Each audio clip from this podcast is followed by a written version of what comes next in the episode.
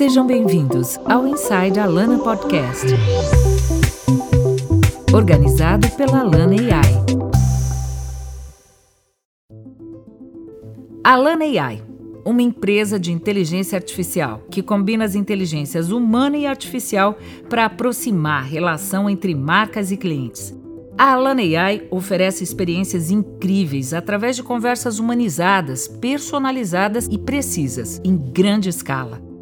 E o objetivo dessa série de podcasts é levar informação e discutir o papel da inteligência artificial no futuro. Como ela vai influenciar organizações globais e também o relacionamento entre humanos e tecnologia. Aqui a gente vai compartilhar pensamentos e lições aprendidas em anos de experiência com uma startup global, criadora de inteligência artificial e otimizadora do serviço de atendimento ao cliente. Vamos nessa? Opa, eu aqui, Regina Bitar, âncora dessa temporada do Inside Alana Podcast. E eu estou aqui com Marcelos Amadeus, CTO da Alana AI e especialista na área de inteligência artificial. Marcelos, é um prazer estar aqui com você de novo. A gente está no nosso terceiro episódio. Sim. E eu tô virando uma inteligência artificial em pessoa. Agora já não é mais só voz. Agora eu, olha, tô entendendo tudo. Pode me contratar. Tudo bem, Regina? Gente, a gente vai falar hoje como as máquinas lidam com a linguagem humana. Sabe o que é isso? A gente não sabe mais quem é máquina e quem é humano daqui a pouco. Isso é verdade, gente. Eu tô ficando passada já com isso. Uau, vamos lá. Será que tem como explicar isso sem usar códigos, Marcelos, ficando uma linguagem mais legal, que a gente compreenda? Porque assim, eu não sou neuro, eu não tenho uma especialização, eu sei é falar. Isso eu sei. Quando eu não esqueço o que é para falar. Mas vamos lá. É, a gente consegue é, entender o jeito que as máquinas lidam com a linguagem natural, como a gente chama, que é a linguagem humana. Mas eu acho que a gente poderia começar falando sobre o papel da linguagem na comunicação. Isso não envolve de jeito nenhum matemática ou códigos ou qualquer coisa do tipo. Isso de você falar da comunicação, da gente falar primeiro da comunicação, é super interessante. E eu queria saber como é que é isso. Como é que é essa linguagem é, que pode ser verbal ou não verbal, é isso? É isso que você está querendo dizer com a comunicação? Não, é porque a linguagem, ela ela é um meio sistemático de comunicar é, ideias ou sentimentos através de signos, né, de símbolos é, gráficos, sonoros, mas de padrões identificáveis pelos falantes ou pessoas que exercitam aquela linguagem. Uhum. Por exemplo, é, pessoas que falam dois idiomas, elas são capazes de identificar signos ou símbolos em idiomas diferentes, teoricamente para a mesma coisa. Quando você fala em signos, muita gente eu acho que pode remeter a uma coisa que eu adoro, mas eu sei que tem gente que tem até preconceito, que é a astrologia, né? Você fala signos porque é uma coisa que representa. É uma, uma figura representativa, é isso que é um signo? Me explica o que, é um signo quando você fala de signo. Sim, é porque o signo ele vem ele vem desse, desse contexto de ser o, o conceito. Então ele representa uma ideia. Ele é um, por isso que eu, às vezes eu, eu troco símbolos e signos para ficar mais fácil. E, e é necessariamente visual? Não, Não, ele pode ser de qualquer tipo. Visual, gráfico, sonoro. Que é um jeito de você padronizar a linguagem para que todo mundo consiga entender. Entendi. E, nossa, super interessante. E como é que se formam esses, esses signos, símbolos?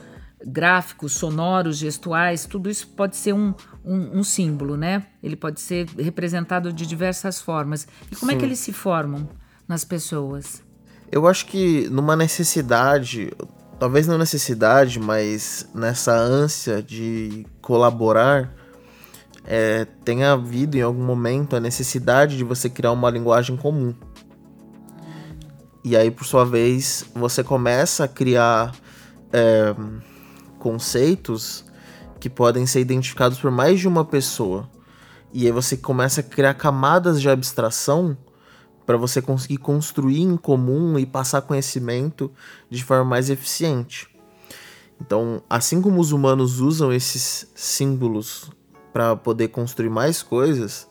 Então, o conhecimento é passado, é documentado e é expandido constantemente, porque qualquer pessoa pode ter acesso a esse conhecimento comum, uma consciência coletiva, a linguagem. A inteligência artificial não é diferente, ela também consegue reconhecer esses símbolos. É, na verdade, faz parte do nosso trabalho fazer com que ela entenda esses símbolos é, humanos por isso que a gente chama de linguagem natural, em oposição a uma linguagem artificial que a gente poderia criar ou que uma máquina poderia criar. Então aqui você tem uma ideia de que a linguagem ela foi criada naturalmente, por isso é a linguagem natural. A gente também exclui linguagens animais, né? Então hoje é um sinônimo, pelo menos nesse contexto, linguagem natural com linguagem humana. Tá. E composta por essas diversas camadas de abstrações de símbolos que a, que a inteligência artificial tenta entender da mesma maneira que a gente entende. Então ela, ela imita do jeito que o humano fala ou, ou constrói o pensamento para que ela também possa ter aplicações para isso.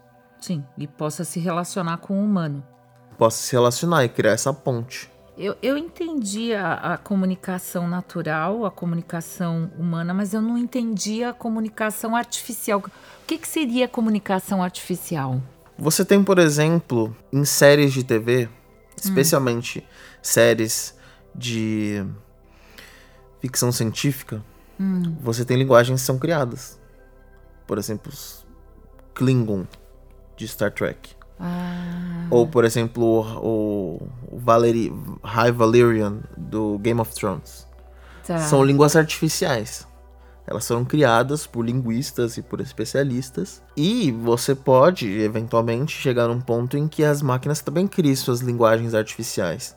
Porque, no final, a linguagem é o meio. E ela tenta deixar de forma eficiente a comunicação, mas essa eficiência em relação ao que ela está produzindo. Então ela é uma forma de expressão, sim, mas nesse contexto ela é uma forma de, de você ter uma produção de algo melhor, né? Então a tecnologia, ela, a tecnologia é sempre construída no que existe hoje e é isso é expandido. Então ela é, é ela é, é iterativa, então, ela é construída no que foi no que já existe. Isso é possível graças à linguagem, porque a gente cria formas de comunicar essas partes e de colaborar com milhares, bilhões de pessoas. E a linguagem artificial, ela também pode ser usada para esse objetivo. É que ela não chega a ser tão complexa quanto é a linguagem natural, porque a linguagem natural ela é viva. Ela se transforma. Você pode pegar um, um texto de, um, de português, em português há 500 anos atrás e tem muitas coisas que são muito diferentes do Sim. que existe hoje. E, e, e, principalmente porque na, você cria palavras novas, né? E as, as, as palavras antigas também mudam de contexto, né? De significado. De significado, dependendo do costume da sociedade, de como a sociedade vive, é isso? Também. É interessante isso. Os né? símbolos, né? eles são móveis. São, inclusive, palavras agora que fazem parte de um contexto de racismo que a gente nem percebia, que chegou na nossa, nas gerações atuais, elas têm um contexto que nasceu do, da, do racismo, né? E hoje elas estão sendo questionadas justamente porque elas são símbolos de uma coisa que podem até ter perdido significado, mas elas podem continuar reforçando isso, né? Em tecnologia, principalmente, você tem listas negras, né? Blacklists, uhum. para tudo. Então são listas, por exemplo, de pessoas que não podem acessar um recurso ou um servidor, coisas que não podem ser acessadas ou coisas que devem ser barradas, coisas que não devem ter acesso.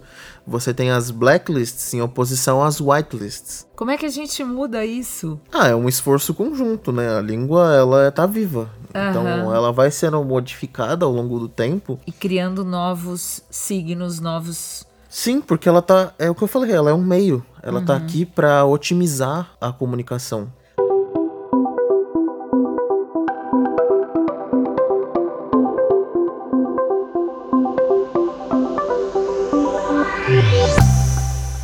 Bom, então eu entendi pelo que eu entendi, a, a, linguagem, a interpretação da linguagem é um ponto chave para a comunicação, tanto para o humano quanto para as máquinas. Tá, tudo bem. Agora, eh, você podia me explicar um pouquinho melhor esse processamento de linguagem natural? Como é que funciona isso?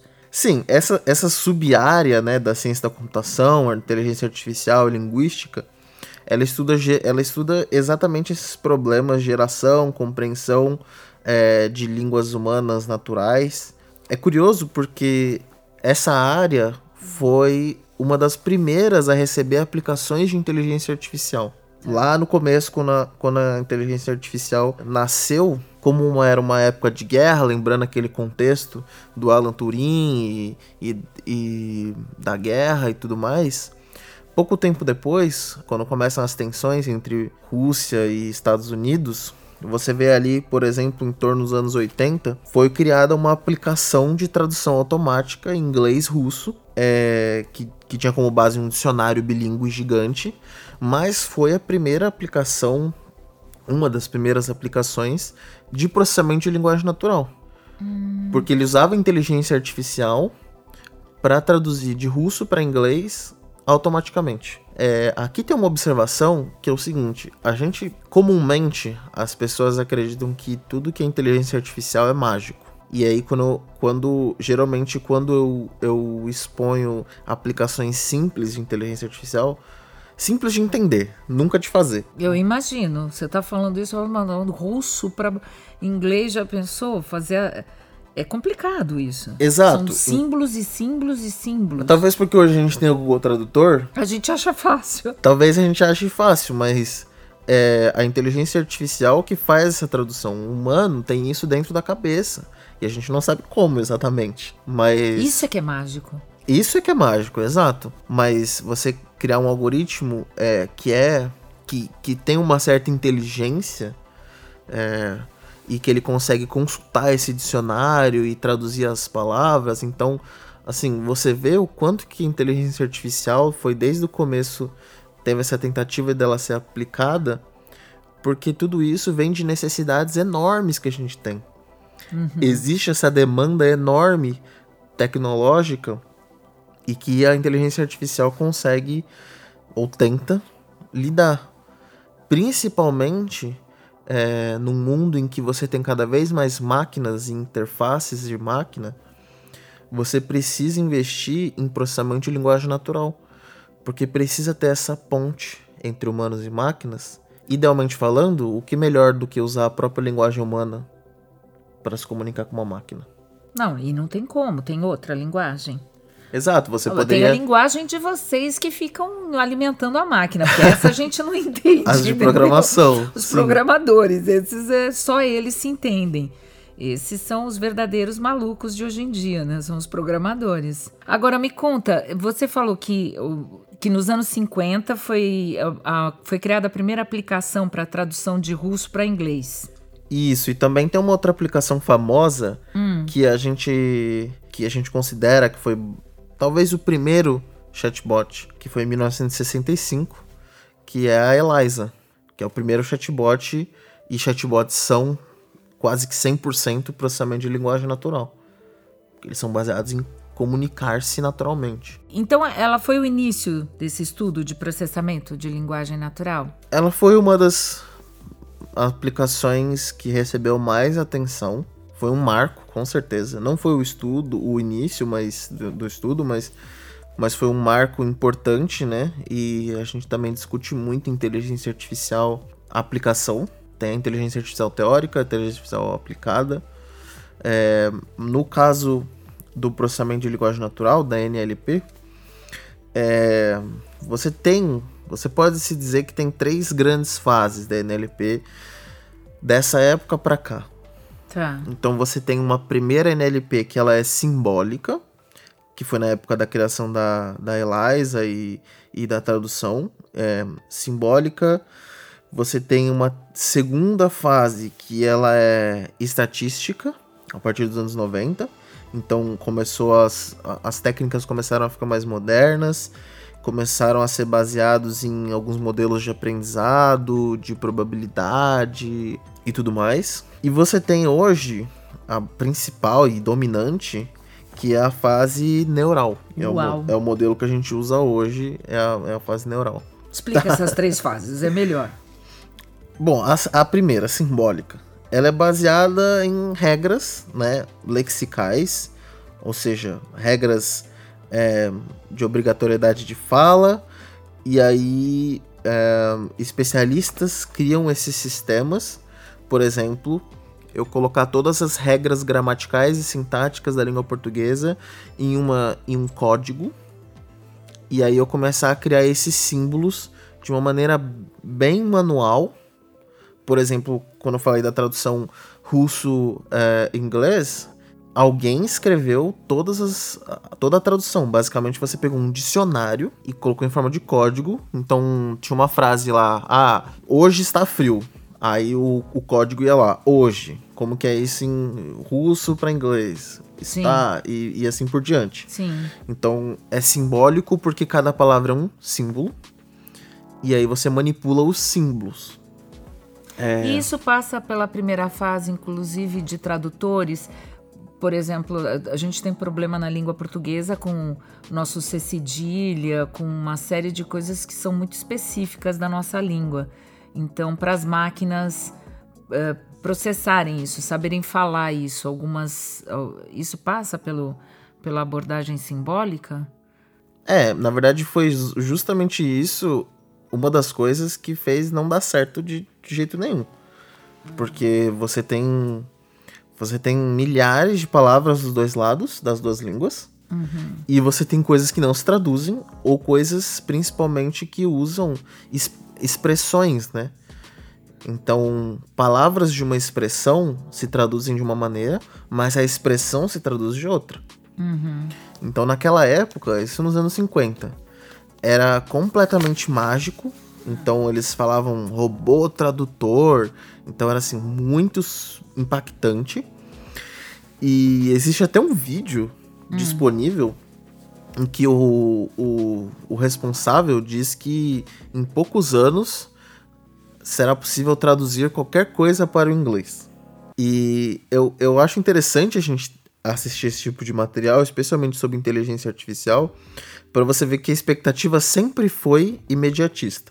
Sempre foi: olha que avanço incrível, amanhã não existirão mais tradutores. E aí hoje, 70 anos depois, não é bem assim. É, ainda não é bem assim. Apesar do avanço um galho, incrível um do Google Tradutor, eu diria que para línguas ocidentais ele é muito bom. Você tem métricas automatizadas, você tem como medir isso. Uhum. É, e é altíssimo a qualidade e a precisão. Mas quando você começa a misturar línguas ocidentais e orientais, de alfabetos diferentes, Sim. aí ele começa a se enrolar. Então, esse simbólico, que foi a primeira fase, é uma abordagem, se você pensar, é prática. Eu vou construir uma máquina que traduz. Qual é a primeira coisa que vem na sua cabeça? Dicionário. Só que não é assim que a gente pensa. Como a gente mesmo estava discutindo agora há pouco, os símbolos são móveis. Sim. O que está escrito no dicionário não é móvel. Sim. E se você compõe. O, o dicionário, geralmente, bons dicionários têm algumas expressões mas eu diria que metade das falas que a gente tem numa conversa normal é baseada em expressões de muitas palavras. E isso é muito difícil de traduzir. Porque literalmente. tem a intenção, né? Também tem a intenção, Porque tem o contexto. a palavra é a palavra em si, ela é vazia, assim. Você fala água, mas assim, se, é. se ela tá fora do contexto, se ela não tem uma intenção do que, do que que, que você quer dizer com aquilo? Se é água, tô com sede, água, abundância, água, falta, água. Azul. Azul. Você não, se você está fora do contexto, ela, ela, ela perde muito do significado dela, né? Mas a complexidade da linguagem se dá justamente pela manipulação do símbolo. O símbolo por si só é simples. Uhum. O, o símbolo dificilmente é complexo. É a manipulação dele, né? Você adicionar mais símbolos. E qual é a diferença de você adicionar mais símbolos. Então essa manipulação que é extremamente complexa. E aí essa, essa abordagem simbólica não deu conta de fazer isso. Então, quando você. Sem falar que nos anos 50 também não tinha informação disponível. Deve, deve ter sido um trabalho Descomunal. Descomunal você criar um dicionário nas duas línguas. É, você tem, por exemplo, na segunda fase, que já é mais estatística, já é baseado em alguns fenômenos de linguagem. Então você começa a lidar com a linguagem de uma outra perspectiva, que é de ah, recorrência ou aparição. Então, por exemplo, termos é, que aparecem mais ligados a outros. Hum. Você começa a criar fórmulas para explicar essas expressões e esses grupos de palavras. Então você começa a ter uma análise mais matemática dos textos. É, você também consegue identificar tendências. Então você começa a criar regras de como grupos de palavras ou palavras aparecem próximos de outras. Você tem todo. É, baseado naquele trabalho simbólico e de mapear, então você sabe todas as classes gramaticais das palavras. Então tá. você já tá, consegue abstrair um pouco, certo? De certa forma, você diminui a complexidade. Tudo que é substantivo, em vez de ser uma palavra, um signo por si só, individual, vira substantivo. Uhum. Então, na verdade, você tem, numa frase enorme, você tem alguns substantivos, alguns adjetivos, Adjetivos. você diminui a complexidade. Certo. E você começa a manipular isso. Então, frequência, onde ocorre, perto do que. Você começa a criar árvores. É, então a gente tem essas árvores gramaticais em processamento de linguagem natural que também antigamente eram usados para corretores. Em algumas aplicações ainda é usado, mas é bem pouco. É, você para corretores porque você conseguia checar se fazia sentido, sentido, aquele texto baseado no que ah verbo transitivo, não Os sei corretores estão ficando bem melhores, né? Atualmente. Sim, e eles não usam essa árvore gramatical desse jeito. Não, né? Não mais. Não, é, é tudo neural. Então eu vou, eu vou chegar Agora no. a gente vai pro neural. gente. Eu vou chegar no neural. Eu posso pegar um pouquinho do neural e botar aqui dentro, porque já tá faltando. a abordagem neural, ela, ela segue. Por que, que a gente chama de neural? Porque é baseado em redes neurais uhum. artificiais, igual a gente discutiu no último episódio. Uhum. Então você tem aprendizado profundo. Tudo isso, é, todas as técnicas modernas de, de aprendizagem de máquina são baseadas em redes neurais. Então por isso que chama de neural. O impacto da, da na tradução, é, lembrando do primeiro, da primeira aplicação, tradução, hum. foi astronômico. Assim, você deu um salto. Se você pensar bem, todos nós todos nós conseguimos lembrar desse momento, sabe? Hum. Lembra 10 anos atrás, quando você ia usar o Google Tradutor. Agora usa o Google Tradutor hoje. Você vê que o próprio Google é visível o avanço. Porque eu me lembro de, de ser adolescente e de querer traduzir as coisas e de colocar no Google Tradutor. Isso é uma tradução horrível. Até eu conseguia ver que era ruim.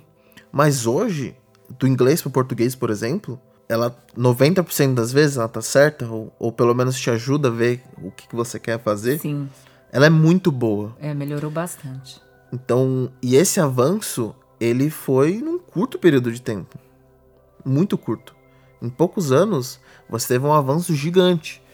Porque você começa a aplicar essas abordagens neurais em que tudo passa a ser numérico. Então, toda a linguagem ela não é mais simbólica. Todas as palavras passam a ser representadas por, por grupos de números. Ela, esses números carregam os atributos das palavras. Então eles carregam os atributos semânticos baseados no contexto. Então palavras que aparecem no mesmo contexto têm números próximos. Você tem algoritmos que transformam essas palavras em números. Esses números, eles são o que nós chamamos de vetores. Eles são conjuntos de números em um espaço. Imagina que uma palavra, por exemplo, rei e rainha, eles são parecidos porque eles têm o mesmo contexto. Uhum. E esses algoritmos conseguem é, criar esses vetores de tal maneira que essas duas palavras são próximas. Então, a máquina, na hora que ela vai. O primeiro, a primeira etapa seria transformar a linguagem nesses números, nesses vetores, e depois aplicar o aprendizado em cima. Tendo em vista que palavras de contextos semelhantes têm números próximos, ela consegue abstrair muito melhor, sem precisar de classes gramaticais, sem precisar de dicionários, porque tudo isso é baseado na extração do contexto. Nossa, é mais ou menos como a gente aprende a falar. Exato. Porque a gente não aprende a falar, uh, enfim, estudando a gramática. A gente aprende. A falar falando. Falando, porque você faz essa simbologia, esses signos. Mediante os seus sentimentos, aquilo que você está vivendo, você agrupa. As palavras têm essas, essa relação para você também em função daquilo que você vive. Elas são todas conectadas, mas é, nas primeiras abordagens, a conexão que estava sendo utilizada para ensinar as máquinas era simplesmente a, a pura semântica da palavra. Uhum, uhum. Ou até algumas características estruturais, mas não o contexto. Uhum. E o contexto é o mais importante, porque o símbolo é móvel. Uhum. Então, quando você tem uma palavra, por exemplo, manga, essa palavra ela pode ter vetores diferentes dependendo da frase que ela tá dentro. Sim. Porque o, o algoritmo consegue entender que quando você fala de uma fruta, você tem certas palavras numa frase e essas palavras te ajudam a identificar. Então, você percebe que cada palavra numa frase ajuda a identificar a outra? Sim. Elas se apoiam. Sim. E é assim que você aprende uma outra língua. Exato. Se você for aprender estudando gramática e tudo mais, por isso que você não, te, não pega fluência. Porque Exato. você tem que aprender justamente esse contexto todo, da onde tá. O meu inglês eu aprendi ouvindo, então eu, eu tenho um inglês que de vez em quando eu dou uma volta no quarteirão para falar uma coisa, porque eu não, não sei aquela palavra, mas eu dou a volta no quarteirão e faço, me faço entender. Porque eu falo o contexto inteiro, aí a pessoa pega a palavra, pega o contexto. Exato. A palavra, se você, se você reduzir isso, você chega numa conclusão de que a palavra é até desnecessária. Sim. O contexto é o importante. Às vezes, até se comunicando entre nós, a gente não quer falar uma certa palavra. Sim. Às vezes, até falando mal de alguém, você não quer falar aquela palavra, mas você fala o contexto. É. E a pessoa entende. Então, esses métodos, eles são utilizados para utilizar o contexto e encontrar padrões. Quais são os padrões de contexto? Nossa, eu quero ver quando a máquina vai entender as entonações, né? as intenções que a gente tem, que é na entonação da voz, de como a gente coloca a voz, que, por exemplo, eu não quero falar uma palavra, então eu, eu faço uma entonação falando para você, é, ele é... é... Aí você já entende o que eu quero dizer sem eu É. dizer. Quando que a máquina vai conseguir entender isso, cara? Isso talvez não demore, não. Porque É. você consegue captar o áudio, transformar ele em números. No final do dia. Mas aí é sentimento. Ela vai conseguir transformar isso em números também? Mas sabe como que a gente. Eu tenho que estudar matemática, gente. Sabe por que eu tô falando de uma maneira que assim, parece até fácil e, e realmente não é tão difícil hoje. é. Por que, que é tão fácil extrair o contexto e por que, que na época, não só pela falta dos algoritmos, era mais difícil? Você tem exemplos ilimitados. Eu tenho uma quantidade infinita de exemplos. Claro que tem todo o trabalho de você categorizar e tudo mais. Sim. Só que esses algoritmos que criam os vetores, que criam os números baseados nas palavras, eles não precisam de exemplos. Então eles são, lembrando do primeiro episódio, não supervisionados. Sim. Eles são de agrupamento. Portanto, todos os dados estão aí. Quantos, quantos comentários de Facebook existem no Facebook? Nossa, me Trilhões. E o WhatsApp, então? Ou WhatsApp. É que são dados públicos, né, do WhatsApp. Do Facebook já é mais. Quer dizer, É, são privados. É. O Facebook já é mais público. Mas mesmo assim, exato. Então você tem conversas humanas documentadas, né, de certa forma, né, disponíveis em forma de texto. Você já tem infinito disso. Então transformar isso em em números baseados no contexto é muito factível. Inclusive o Google já faz isso há muitos anos. Sim. A principal técnica de transformar palavras em números foi inventada pelo Google, Google. que é onde ele consegue fazer uma busca que faz que é muito boa ou, ou um, um sistema de tradução que é muito bom e agora recursos até dentro do e-mail quando você está digitando um e-mail no, no Gmail e ele completa a sua frase. Você fica assim, nossa, como que ele sabe o que eu quero dizer? É simples. Milhares de pessoas falaram a mesma coisa antes de você. Será que a gente vai começar daqui a pouco por telepatia mesmo a falar? Porque né? não vai precisar. Tem pessoas investindo nada. nisso. Você tem muitas empresas e, por exemplo, a mais famosa é a Neuralink do Elon Musk. É. Ele investe, a empresa existe para criar essa ponte, essa interface cérebro-máquina e você se sem comunicar voz, sem, sem voz. palavras, sem É, absolutamente nada. eu acho que esse é o futuro. Você. A gente. A gente tá um pouco longe, porque, convenhamos, a voz ainda não tá tão boa assim. Sim, Você ainda precisa melhorar muita coisa. sim. A gente precisa até se acostumar a usar, né? Porque Exato. Principalmente aqui no Brasil, a gente usa muito pouco tudo que a tecnologia oferece. A gente usa mais por brincadeira e não no dia a dia. Exato. Então, você precisa se acostumar, mas tem essa provável grande revolução Uhum. em que as coisas começam a ficar por pensamento. E que é o mais conveniente que pode chegar, né? Eu já. Daqui a pouco a gente precisa nem de corpo mesmo, a gente pode ter um avatar, a gente fica na cama o dia inteiro e tá tudo. Só fazendo um- uma descontração, tem uma teoria. É, eu, eu não acredito que. Eu não acredito que a gente vai encontrar alienígenas. Ai, Daddy Body. Baseada na vastidão do universo e na nossa incapacidade tecnológica, dificilmente a gente vai encontrar. Mas existe uma teoria que é a seguinte: por que, que a gente ainda não encontrou alienígenas? É uma, é uma possibilidade, é a seguinte: depois de tantos avanços tecnológicos, isso falando dos alienígenas, claro, É. eles chegaram num momento porque o espaço é tão inóspito e perigoso, assim, é, é de um nível de periculosidade que a gente nem compreende. É, que eles chegaram num avanço em que não faz sentido mandar o seu próprio corpo. Então você fica. Pensa na realidade virtual. Imagina se a realidade virtual Nossa. fosse muito boa a ponto de você conseguir viver só de realidade virtual. Por que, que você vai colocar em risco a sua integridade física, sendo que você pode explorar o universo? Bom, então, nessa loucura toda que a gente está falando, existe limite entre máquinas e humanos nesse processamento de linguagem natural? Olha, por mais que a as máquinas. comunicação, né, quero dizer. Sim. Por mais que as máquinas estejam cada vez mais inteligentes, é, a maior parte da linguagem ela é baseada na vida real. Então, conhecimentos prévios da vida real são essenciais para que você entenda a linguagem. A linguagem, por si só, eh, não são um monte de palavras. São referências. O tempo todo Memórias. são referências.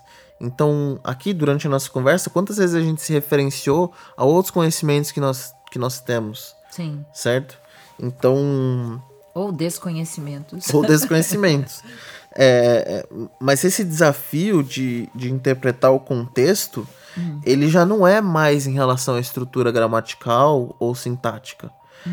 Esse contexto, ele precisa ir para um próximo nível, que é o de, de conhecimento da vida real. A máquina precisa conhecer. É, um exemplo mais claro, mais visual, é o seguinte: em computação visual, que é a área que, que lida com as máquinas identificarem imagens ou vídeos, se você tem um- um- uma foto de um algoritmo de reconhecimento de objetos, e aí você tem uma pessoa é, em cima de uma montanha com uma mochila. Você, o algoritmo hoje, consegue reconhecer muito bem que é uma montanha, que é uma mochila e de que é um humano, certo? Certo. Mas esse imagem está de ponta cabeça. Como é que você faz a máquina entender isso? Que Como? isso, que isso não é possível. Não tenho ideia. A gente também não. Esse é o limite hoje, entende? Entendi. Então, você tem uma imagem, sei lá, de uma onda, de uma praia e uma pessoa flutuando. A máquina vai identificar praia e humano. O algoritmo tá muito bom hoje. É, um dos maiores avanços foi graças ao Facebook, Sim, imagino. que tem imagens infinitas. Mas como é que você faz a máquina entender que aquilo ali nem é possível? Esse conhecimento, sabe? Que. Eu não, não gosto de usar essa palavra nesse contexto, mas é meio que inerente. Uhum. sabe? a gente meio que nasce sabendo disso. Do que é possível ou não. Durante a nossa infância, quando a gente começa a descobrir a gravidade, uhum. que as uhum. coisas caem, esse tipo de coisa, ou a permanência de objetos, quando a criança passa a perceber que quando você põe a mão no rosto você não desapareceu, você Sim. tá ali atrás. Picaboo. você, como é que você ensina isso para uma máquina? Então esses são os limites é, transpondo isso agora para processamento de linguagem natural, é mais ou menos esse o limite também.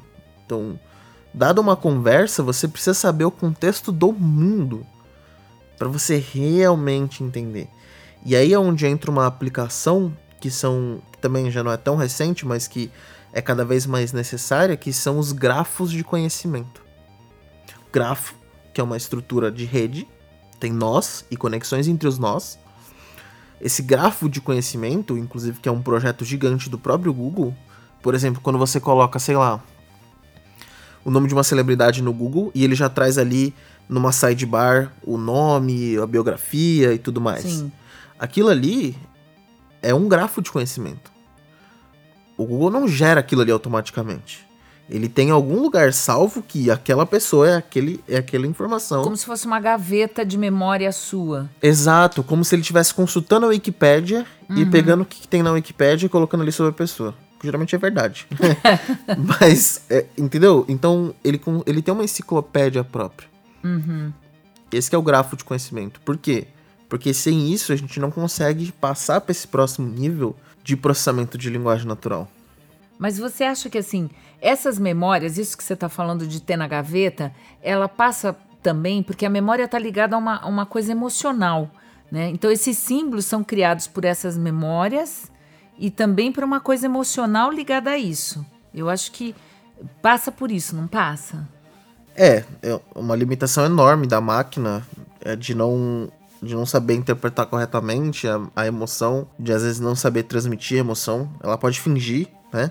Mas ela também não sabe como, como muitas coisas da vida real. Por exemplo, uma emoção de luto. É, você reage de uma forma apropriada uhum. a luto, que é uma emoção, de certa uhum. forma. Então, como é que você faz a máquina reagir a isso e interpretar isso? Sabe? E qual é o impacto disso depois na interpretação disso? Sim. Dado que essa pessoa está em luto, eu interpreto o que ela está dizendo de uma tal maneira. Sim. Sendo que se ela falasse a mesma coisa sem o luto, provavelmente eu deveria interpretar de outra maneira. Nossa, isso é, é, é super intrigante. E como é que a gente pode fazer a máquina compreender a emoção? Você acha que a gente chega lá, a gente consegue fazer ela compreender uma emoção? A gente vai ter um Spielberg pela frente aí, um universo nesse sentido? Olha, eu acho que isso é interessante essa parte da emoção, só que ela também precisa ser escalável. Né? Então a gente não pode querer ter toda essa fase neural e partes disso serem simbólicos, por exemplo. É, então você tem é, você tem que investir em pesquisas em que a máquina consiga abstrair os contextos de emoção e o que a gente faz hoje é dar foco para ela. Então, em vez de só extrair contextos, a gente tenta criar esse foco dando exemplos específicos e aí já usando um pouco mais do aprendizado, do, do aprendizado supervisionado, hum. que é dizendo, ó, esses aqui são exemplos de tristeza, esses aqui são exemplos de alegria e esse tipo de coisa, né? Então é uma das coisas que a gente fez também no nosso trabalho de investir é, de investir recursos para que os nossos sistemas conseguissem compreender não só extrair essa extrair essa emoção do texto, quanto escrever um texto baseado naquela emoção. Direcionar o texto para aquela emoção. Né? Tem, tem os dois caminhos. Entendi. Agora me fala uma coisa. Um Nesse contexto, a, a IA consegue se autoalimentar, ela consegue aprender a melhorar a comunicação, tom de voz e afins, com tudo isso que a gente está falando que está acontecendo? É, o objetivo com certeza é ela tentar, no máximo que der, né, se, se autoalimentar. A gente passa, a gente dá os exemplos E, e para tentar aumentar essa compreensão, ela capta isso, melhora a própria compreensão sobre o que a gente está tentando falar e usa isso para ter mais exemplos. Então você tem esse ciclo em que ela pode ela mesma capturar certos exemplos de emoção e você só pode você só valida. Então aí ela consegue é, como, como tudo isso não é rígido, hum. tudo isso é baseado em milhares de decisões e probabilidades, etc. Então é interessante ver esse, esse, essa evolução, porque às vezes você deu um exemplo e aí a máquina tomou, por alguma razão, que uma outra frase é parecida com aquela, e você começa a notar as tendências. Então ela pode ser um pouco mais descontraída, um pouco mais séria. A máquina? É. Então ela cria uma personalidade? Você consegue guiar, né? A ideia é essa, né? Da gente, gente guiar a personalidade. Senhor. Mas na verdade é que essa personalidade, ela é, ela é bem rasa. É rasa. Porque ela tá, ela tá mais. Ela tá mais baseada no, nas tendências dos dados que a gente não enxerga. Então hoje você vê um, uma discussão gigante em, em ética e inteligência artificial, uhum. como os algoritmos são tendenciosos porque os dados têm padrões que a gente não enxergava. Sim, é verdade. Podem reforçar padrões que a gente não imaginava que seriam Especialmente de grupos sociais. Exatamente. Você tem algoritmos que lidam com saúde, com crédito, esse tipo de coisa. E a linguagem é a mesma coisa. Então, é, e nosso... tem como evitar isso? Essa repetição negativa de padrão, tipo, isso não é bom, não, não é, não é para replicar, não é para repetir. É um desafio, é um desafio, é um desafio grande, porque já é difícil você identificar isso. Corrigir, então, é um desafio ainda maior, porque hoje os algoritmos modernos, os que a gente usa, inclusive, eles são baseados numa quantidade gigante de dados, sabe? de milhares uhum. de milhões de exemplos. Então, como é que você corrige essa tendência baseado em um, em um grupo de dados tão grande? É bem desafiador isso. Então, uma inteligência artificial que responde redes sociais, por exemplo, ela precisa saber não só interpretar esses dados brutos de linguagem, mas ela também precisa entender como que, no nosso contexto, por exemplo, como que uma marca se comunica com seus clientes? Sim, quais são os valores dessa marca e como ela, é, é, é, como ela quer tratar, como ela quer se comunicar, o que, que ela quer passar. É possível isso? É possível. Qual que é o tom de voz que a marca tem? Porque assim, quando a gente investe em identificar, por exemplo, emoções, é. a gente é, pegamos todas as é, todas as formas e respostas que aquela marca já deu, analisa isso para extrair automaticamente os tipos, os atributos, as emoções, como elas reagem, qual é a formalidade, é, quais são as expressões mais utilizadas. Nossa. E tudo isso depois é o arcabouço que a nossa própria inteligência artificial vai usar para responder os clientes dessa marca de tal maneira que as pessoas que estão sendo respondidas nem percebem que houve essa transição humano-máquina. Caramba, Marcelo, incrível. E tem mais algum ponto em relação a como as máquinas lidam com a linguagem humana? Algum truque matemático, algum, algum código, alguma coisa assim? Olha, só uma técnica que a gente não citou. Hum. Não é um truque, mas é, uma, é, uma, é um outro método da linguagem de processamento natural que, que é uma subdivisão. Hum. É, a lingua é, é, a geração de linguagem natural. Então, é, em processamento de linguagem natural, você tem muitas aplicações. Mas, de maneira bem grosseira, eu poderia dividir em duas partes: entendimento de linguagem natural e geração de linguagem natural. Então, a gente falou muito sobre o entendimento tá. e agora é, a gente acabou de falar sobre a geração. Né? Então, é, essa geração ela, ela é uma das tecnologias que mais crescem e que está bastante na vanguarda de inteligência artificial hoje, porque ela pode ser automatizada, ela pode ser usada para automatizar muitas coisas, geração de relatório, chatbot, a Siri, enfim, ela é o produto final, entende? Uhum. Não, não basta só você interpretar a linguagem. O produto final é você devolver isso. Devolver. Então você consegue automatizar tudo. Por exemplo, a, as opções de acessibilidade do iPhone que lê a sua tela. Sim. Ah, é maravilhoso aquilo. Então você tem você tem a, a, geração da linguagem. É que nesse exemplo da, de, de ler sua tela, é só uma questão de ler o que está escrito. Sim.